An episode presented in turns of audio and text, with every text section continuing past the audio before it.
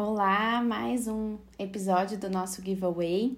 E no nosso bate-papo de hoje, vamos falar um pouquinho sobre amar ao próximo como a ti mesmo e os seus desdobramentos. Independente da religião, acho que vamos chamar assim de ensinamento, no, no caso, né, uma lei de Deus, é algo que ouvimos bastante. Antes de tudo, acho interessante lembrarmos que uma das formas de retribuir o amor que recebemos em forma de bênçãos de Deus é amando ao próximo. Isso parece extremamente sensato, mas como amar ao próximo como a ti mesmo quando não estamos dando amor pra gente mesmo? Será que o jeito que eu me amo é o jeito que eu devo amar ao próximo? E aí, eis que eu vi uma reflexão que achei super interessante. Esse como a ti mesmo tem mais a ver com a intensidade do amor do que na forma do amor, do que com a forma do amor, né, no caso. Porque o como acaba tendo variações e também fases diferentes, dependendo da pessoa, da vida da pessoa, do momento da vida da pessoa.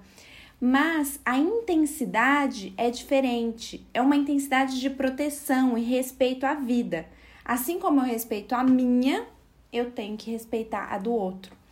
E aí, por isso até que vemos, né, em algumas partes do evangelho que Jesus fala inclusive para a gente amar nossos inimigos.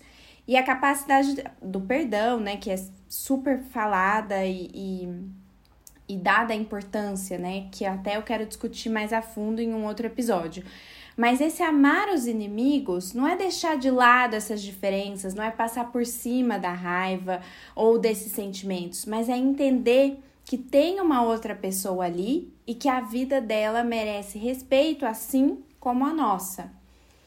E aí eu também acho muito interessante a gente chamar mais uma vez para essa questão do de olhar para dentro da gente, né? E de entender como a gente tem respeitado a nós mesmos para poder respeitar o nosso próximo? Será que a gente tem valorizado esses nossos momentos? Será que a gente tem valorizado a nossa vida, parado para agradecer?